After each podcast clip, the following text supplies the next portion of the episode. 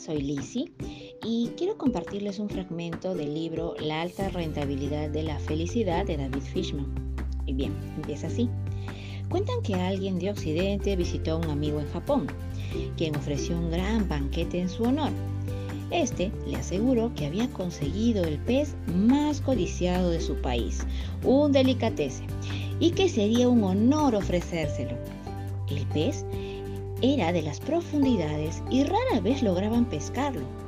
Muy halagado el occidental, comió el pez, disfrutando cada bocado. A medida que comía decía, qué sabroso, qué jugoso, qué delicia. Se notaba que saboreaba cada pedazo y prolongaba su éxtasis por varios segundos. Al terminar, el pez el hombre occidental le dijo a su amigo que nunca en su vida había disfrutado tanto un pescado, que quizás nunca encuentre algo tan delicioso en el futuro. El japonés lo miró con una sonrisa ligera y le dijo, querido amigo, en realidad lo que comiste fue un pescado corriente que se encuentra en cualquier mercado. Lo que hizo la diferencia es que lo saboreaste conscientemente, estuviste presente.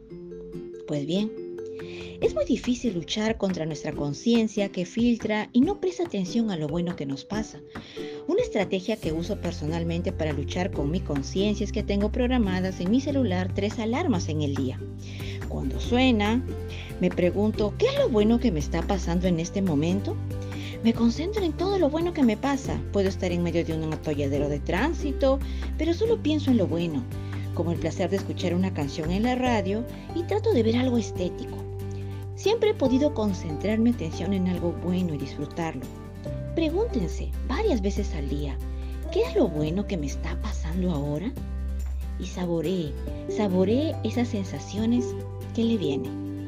Muchas gracias.